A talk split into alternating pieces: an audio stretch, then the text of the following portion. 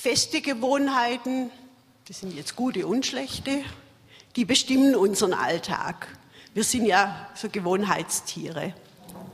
Das beste Beispiel für gute Gewohnheiten ist das Zähneputzen.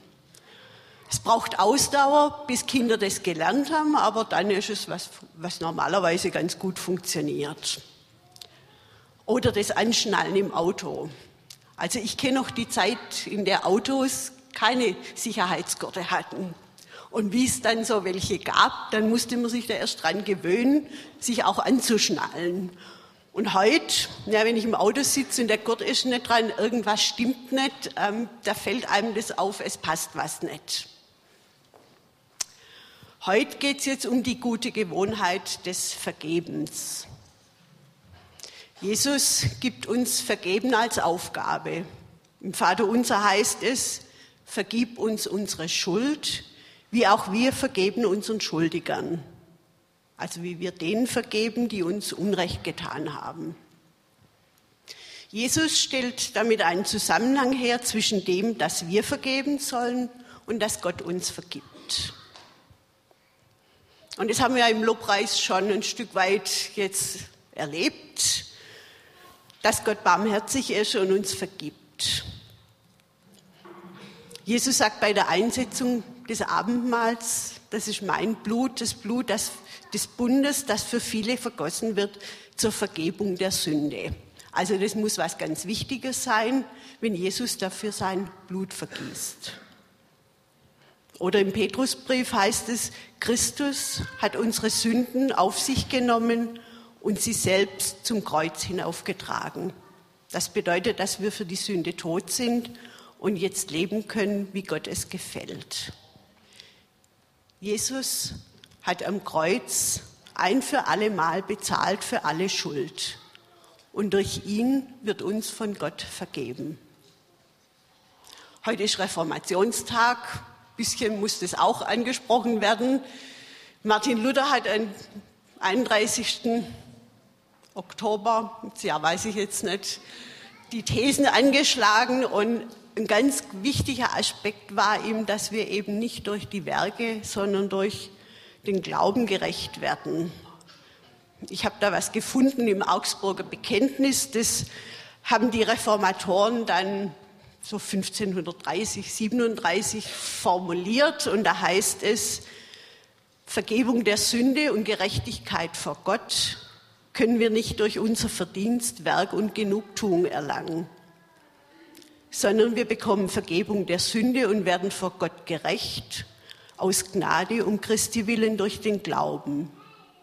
Nämlich, dass wir glauben, dass Christus für uns gelitten hat und dass uns um seinetwillen die Sünde vergeben, Gerechtigkeit und ewiges Leben geschenkt wird.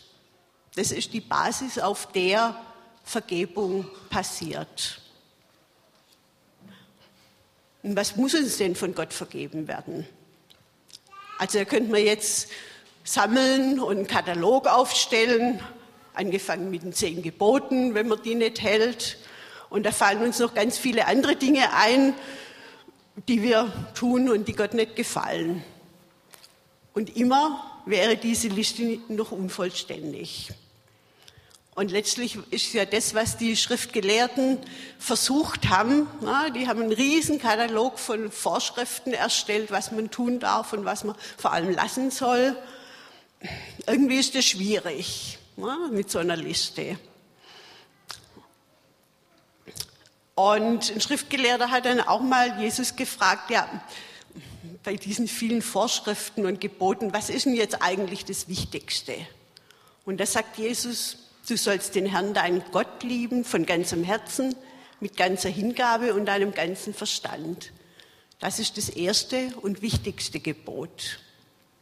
Ebenso wichtig ist aber das zweite, liebe deinen Mitmenschen wie dich selbst. Alle anderen Gebote und alle Forderungen der Propheten sind in diesen Geboten enthalten.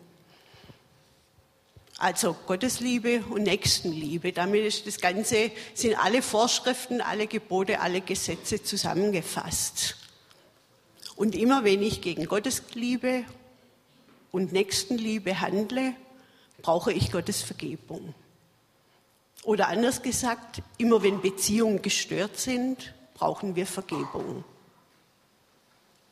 Gott will in Beziehung mit uns sein und Jesus hat uns den Weg zum Vater gebahnt. Wir dürfen immer wieder um Vergebung bitten und in die Beziehung zu Gott zurückkehren.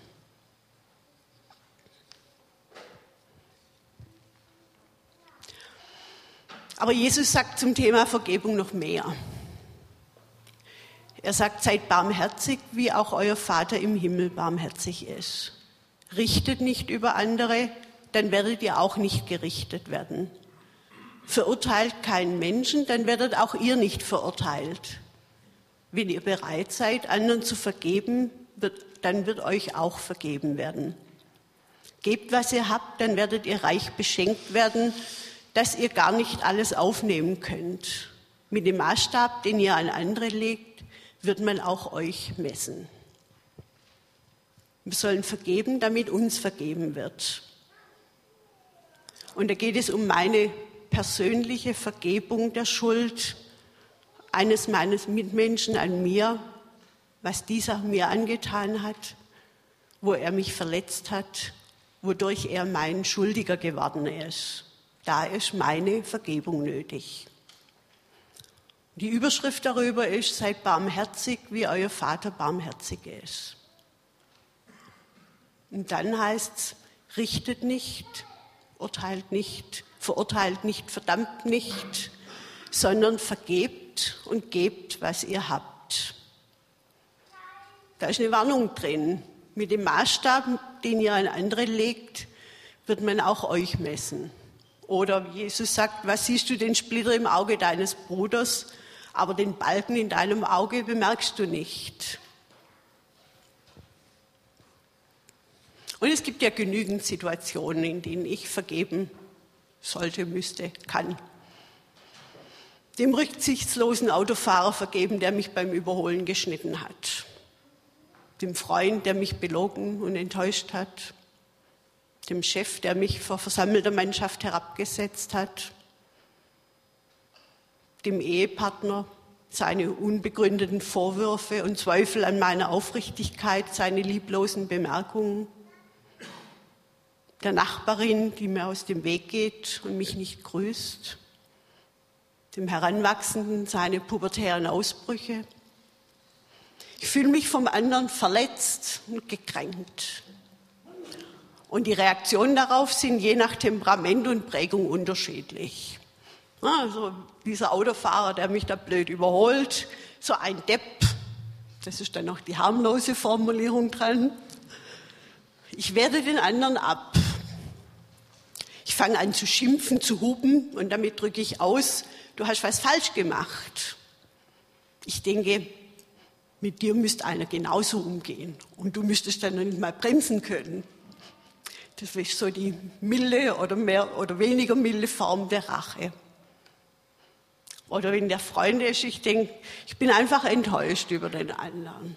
Und dann denke ich, naja, hm, irgendwie, der ist eigentlich sowieso nicht so nett. Oder was ganz blöd ist, ich gehe ihm dann aus dem Weg. Das ist so eine Vermeidungsstrategie. Da brauche ich mich nicht der Situation stellen. Also in der Abwertung, da ist ganz klar dieses Richten und Urteilen in Handeln enthalten. Und wenn ich dem anderen aus dem Weg gehe, bringt es die Beziehung auch nicht in Ordnung. Und die Rache, naja,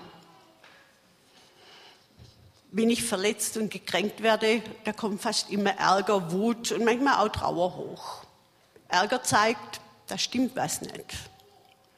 Bei der Wut, da sind vielleicht Grenzen verletzt worden. Und bei der Trauer, da ist mir irgendwas genommen worden, da tut was weh. Und diese Gefühle wahrzunehmen, das ist wichtig. Denn sie haben Signalwirkung, sie wollen mir etwas mitteilen. Aber der Eckhard von Hirschhausen schreibt in seinem Buch Glück kommt selten allein. Das ist übrigens ein ganz toller Beziehungsratgeber, wenn man das unter der, mit, dem, mit der Brille liest. Da schreibt er unter der Überschrift, lass das rauslassen. Einer der hartnäckigsten Psychoirrtümer ist, lass Gefühl, negativen Gefühlen freien Lauf. Diese Küchenpsychologie betrachtet den Menschen als einen Druckkochtopf, der Dampf ablassen muss, damit er nicht explodiert. Das mag beim Kochen gelten, aber wer ständig überkocht, macht sich und vor allem seinen Beziehungen den Gar aus.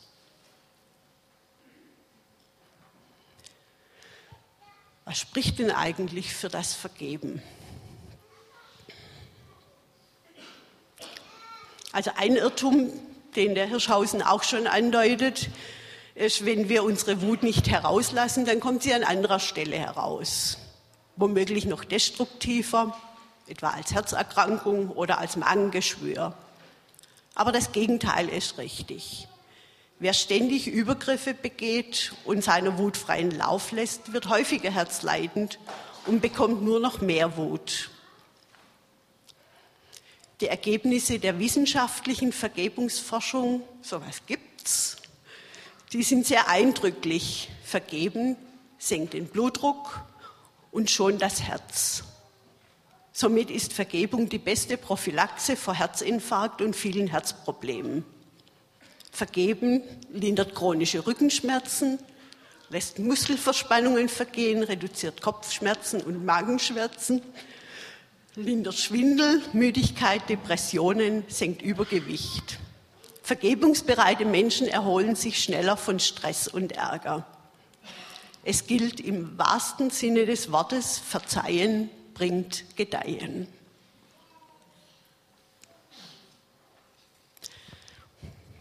Es gibt in den USA eine Kampagne für Vergebungsforschung und da gehört der Desmond Tutu, der Friedensnobelpreisträger, dazu. Der hat mal gesagt, Vergeben bedeutet nicht, jemandem einen Gefallen zu tun.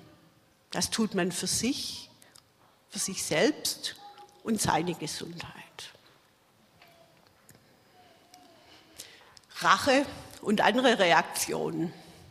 Irgendwie scheint es eine natürliche Reaktion des Menschen zu sein, andere verletzen zu wollen, die uns verletzt haben, und sich zu rächen. Und im Alten Testament lesen wir ja auch Auge um Auge, Zahn um Zahn.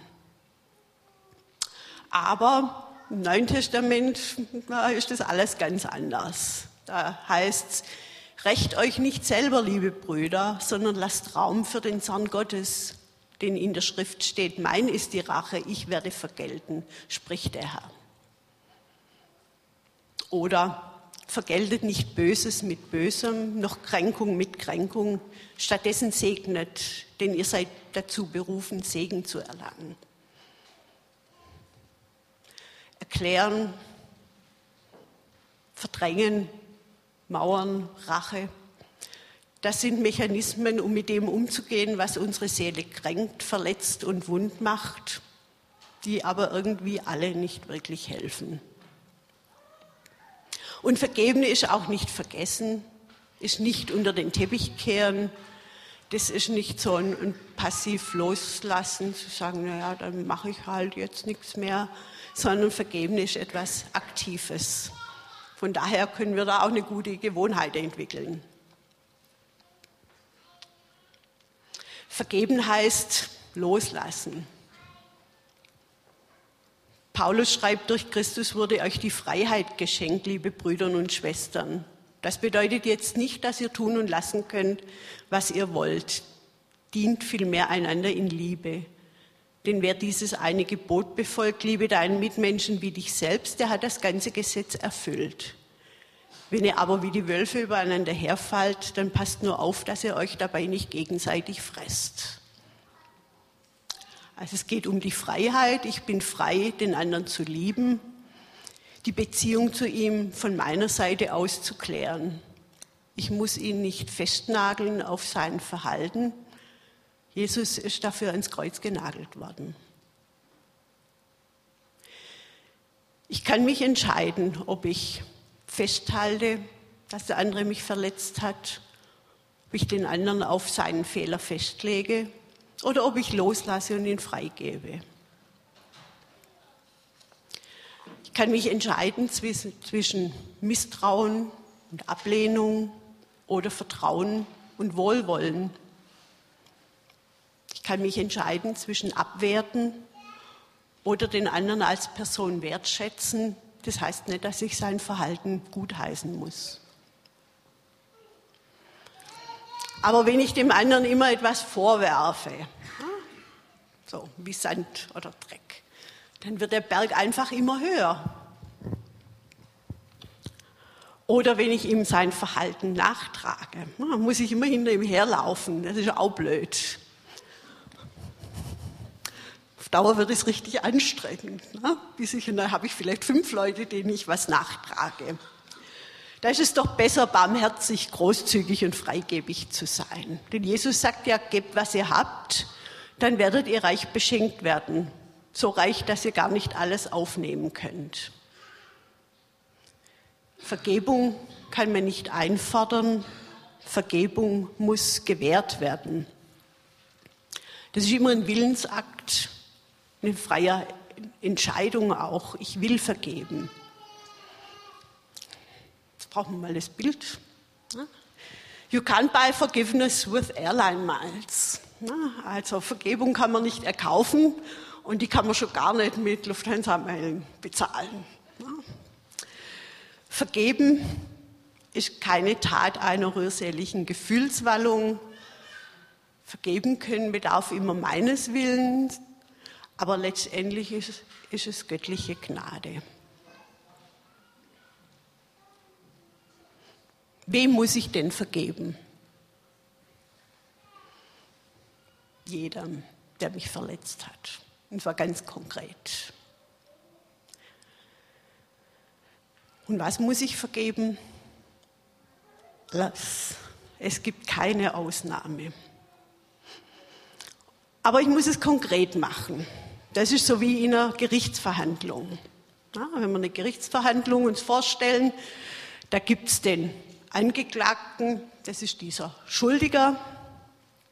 Dann gibt es den Kläger, das ist der, der verletzt worden ist. Und dann gibt es eine Anklageschrift.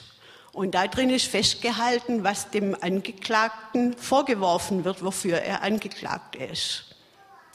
Und dann untersucht das Gericht, welcher dieser Anklagepunkte gerechtfertigt ist und wofür er dann auch verurteilt werden kann. Wenn ich jetzt in dieser Anklageschrift steht, der hat mich geärgert oder der ist ein Depp dann ist das einfach nicht konkret genug. Für sowas kann man niemand vorteilen. Aber wenn ich sage, heute Mittag, wie ich heimgekommen bin, da kam die Nachbarin gerade aus der Haustür und ist dann ganz schnell wieder umgekehrt, als sie mich gesehen hat. Und das hat mich verletzt. Dann ist das was ganz Konkretes, was ich dann auch vergeben kann. Wann muss ich vergeben? möglichst schnell. Paulus empfiehlt im Epheserbrief, lasst die Sonne nicht untergehen, ohne dass ihr einander vergeben habt. Also das wochenlang vor sich herzuschieben, das bringt überhaupt nichts. Und wie oft? Petrus hat Jesus gefragt, wie oft muss ich denn vergeben, wenn er sich, sich mein Bruder gegen mich versündigt? Reicht siebenmal? Und dann sagt Jesus nicht siebenmal, sondern 77 Mal oder siebenmal 70 Mal oder auf jeden Fall eigentlich immer. Dann kann es auch sinnvoll sein, das Gespräch zu suchen. Denn wenn der andere nicht weiß, dass er mich verletzt hat und wodurch er mich verletzt hat, wie soll er denn das der nächstes Mal anders machen? Und wenn ich zu jemand hingehe und sage, du hast mich neulich verletzt, aber ich habe dir vergeben, jetzt ist es wieder gut. Das dann auch nicht so prickelnd, ne? Weil, ähm, also entweder ich suche das Gespräch und ich sage dem anderen, was mich verletzt hat und gebe ihm die Möglichkeit, seine Position dazuzustellen. Ne? Oder ich vergebe ihn und rede nicht drüber. Aber es ist schon ein besonderer, man könnte auch sagen, ein heiliger Moment, wenn ich im Gespräch dann meine Verletzung ansprechen kann und der andere um Vergebung bittet und ich ihm vergebe. Noch ein Aspekt, wenn ich einübe, anderen zu vergeben, dann merke ich auch eher, wenn ich den anderen vielleicht mal um Vergebung bitten müsste. Das ist dann so ein ganz netter Nebeneffekt.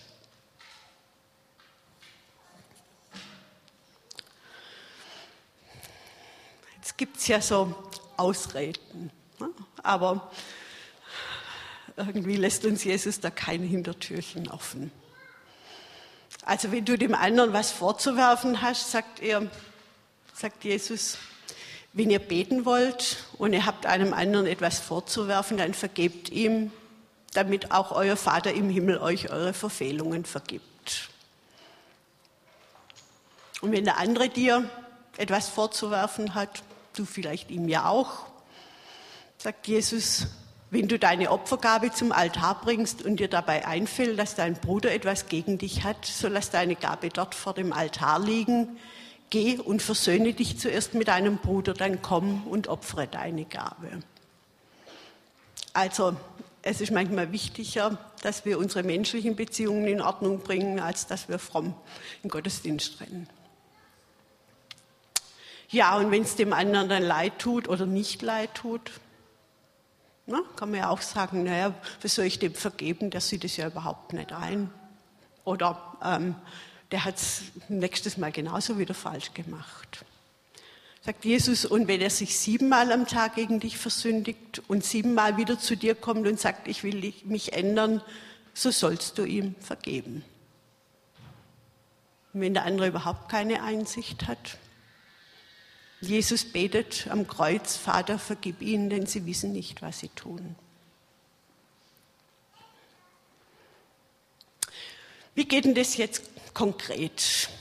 Ich habe da jetzt ein Modell gefunden, das ich euch vorstellen möchte. Für alle, die gut Englisch können, ist es relativ leicht zu merken.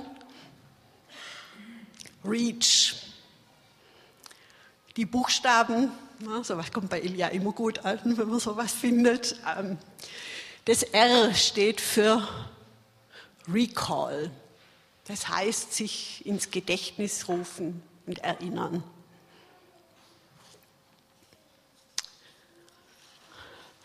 Da gibt es jetzt zwei Richtungen.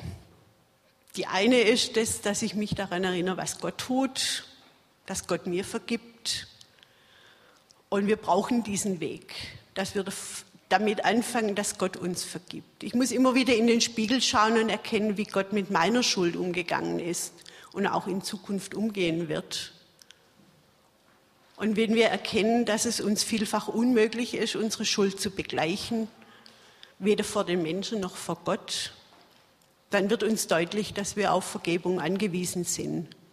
Und dann wächst auch in uns Vergebungsbereitschaft. Also das eine Erinnern. Das andere Erinnern ist, dass ich mich an die Situation erinnere. Das Ereignis, die Begebenheit, den Schmerz.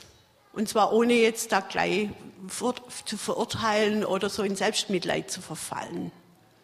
Einfach nur mal nachdenken, wie ist denn das abgelaufen? Da gibt es eine Einschränkung. Es gibt Erlebnisse, die unser Leben grundlegend beeinträchtigen.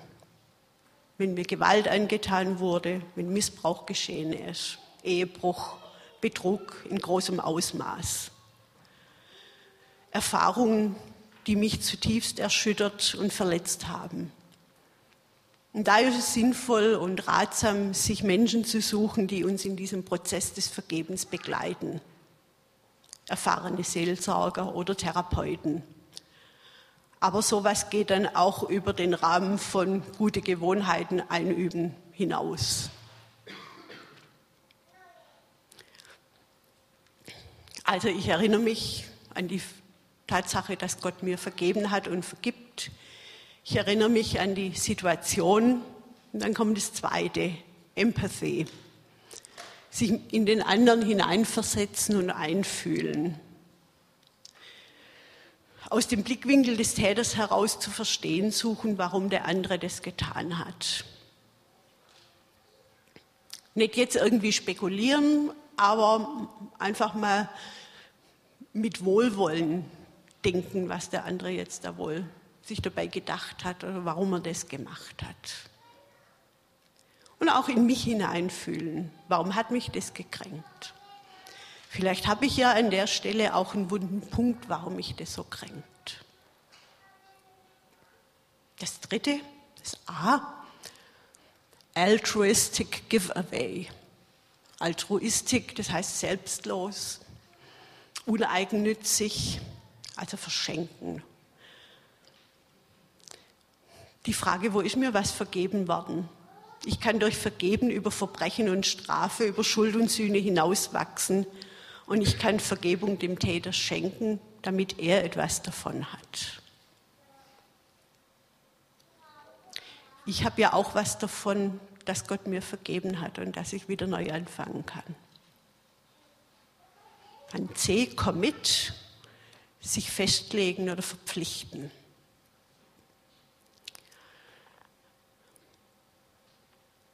Da kann ich das einfach einem Freund erzählen und sagen, ich vergebe dem jetzt. Das, was passiert ist, will ich dem anderen immer nachtragen. Ich könnte aber auch einen Brief an den Täter schreiben, den schicke ich natürlich nicht weg, sondern den lege ich in meine Bibel oder ein Gedicht, ein Lied, einen Text verfassen. Festhalten, fest, mich verpflichten, mir das merken, dass ich da jetzt vergeben habe. Und dann, wenn dann die Rachegedanken wiederkommen, der Ärger, die negativen Gefühle, wenn ich wieder denke, ich möchte dem anderen lieber aus dem Weg gehen, meine Kränkung pflegen, dann ist es wichtig festzuhalten, daran festzuhalten, dass ich vergeben habe. Und da hilft es, wenn ich den Schritt vorher ähm, bewusst getan habe, wenn ich mich daran erinnern kann, es nachlesen kann, mir das von dem Freund sagen lassen kann, ja, ich habe da vergeben. Seid so barmherzig wie euer Vater im Himmel. Richtet nicht über andere, dann werdet ihr auch nicht gerichtet werden. Wenn ihr bereit seid, verurteilt keinen Menschen, dann werdet ihr auch nicht verurteilt. Wenn ihr bereit seid, anderen zu vergeben, dann wird auch euch vergeben werden. Gebt, was ihr habt, dann werdet ihr so reich beschenkt werden, dass ihr gar nicht alles aufnehmen könnt. Ich lade euch jetzt ein zu einer Zeit der Stille. Wir werden ein bisschen Musik einspielen, dass es nicht ganz so peinlich ist. Da habt ihr zwei Möglichkeiten. Das eine ist das Erinnern, wie barmherzig der Vater ist. Ich habe euch da den Psalm 103 aufgeschrieben, einfach dem nochmal nachzuspüren, wie Gott sich über uns erbarmt und da einfach dankbar zu sein. Vielleicht könnt ihr auch an das vom Anfang nochmal anknüpfen und euch nochmal deutlich machen. Das, was ich da bekannt habe, das ist vergeben, das ist weg. Ich habe einen neuen Anfang. Das andere, das wäre jetzt so die Gretchenfrage. Wer soll sich denn jetzt nicht neben mich hinsetzen? Und dann die Frage, was werfe ich denn dem anderen vor? Und was will ich ihm denn vergeben? Ich habe euch da nochmal die fünf Schritte dazu geschrieben, dass ihr euch da nochmal erinnern könnt. Genau. Wenn dich da jetzt irgendwas noch bewegt und du das nicht mit heimnehmen willst, dann gibt es nach dem Gottesdienst noch die Möglichkeit, mit jemand aus dem Gebetsteam zu sprechen oder zu beten. Die findet ihr dann nachher da an der roten Säule. Gute Gewohnheiten muss man einüben. Und es hilft nichts, wenn wir da jetzt sonntags im Gottesdienst drüber reden, wenn man das dann nicht in die Tat umsetzt. Deswegen habe ich euch noch was Praktisches mitgebracht. Ich will euch das jetzt kurz vorstellen. Das ist der Tagesrückblick. Die Idee ist, entweder abends oder vielleicht auch morgens sich 10, 15 Minuten Zeit zu nehmen und dann ein paar Schritten zurückzublicken, auf den Tag zurückschauen. Was gab es da Erfreuliches, Ermutigendes, Gelungenes? Und da kann man dann Gott dafür danken. Da habt ihr schon die gute Gewohnheit der Dankbarkeit mit erschlagen. Dann die Frage, was gab es heute, was weniger oder gar nicht gelang. Ja, und da kann ich dann gucken, muss ich da bei Gott um Vergebung bitten oder beim anderen um Vergebung bitten. Das wäre dann die gute Gewohnheit, die dann irgendwann vielleicht noch kommt als Thema. Und wo muss ich dem anderen vergeben? Das wäre das von heute. Also habt ihr schon ganz viel mit dem erschlagen. Dann kann man den Blick auf den nächsten Tag wenden schauen, was habe ich denn, wo habe ich Sorgen, wo habe ich Angst, wo brauche ich Ermutigung. Und wenn man mag, kann man dann noch ein Gebet sprechen. Das wäre dann auch nochmal so eine gute Gewohnheit. Ich habe da so Kärtchen ausdrucken lassen. Ich, ein Teil liegt da vorne, ein Teil liegt hinten am Infotisch. Könnt ihr euch gern mit heimnehmen. Wir werden es aber auch auf den Blog stellen. Ähm, dann könnt ihr es euch da runterladen und ausdrucken. Amen.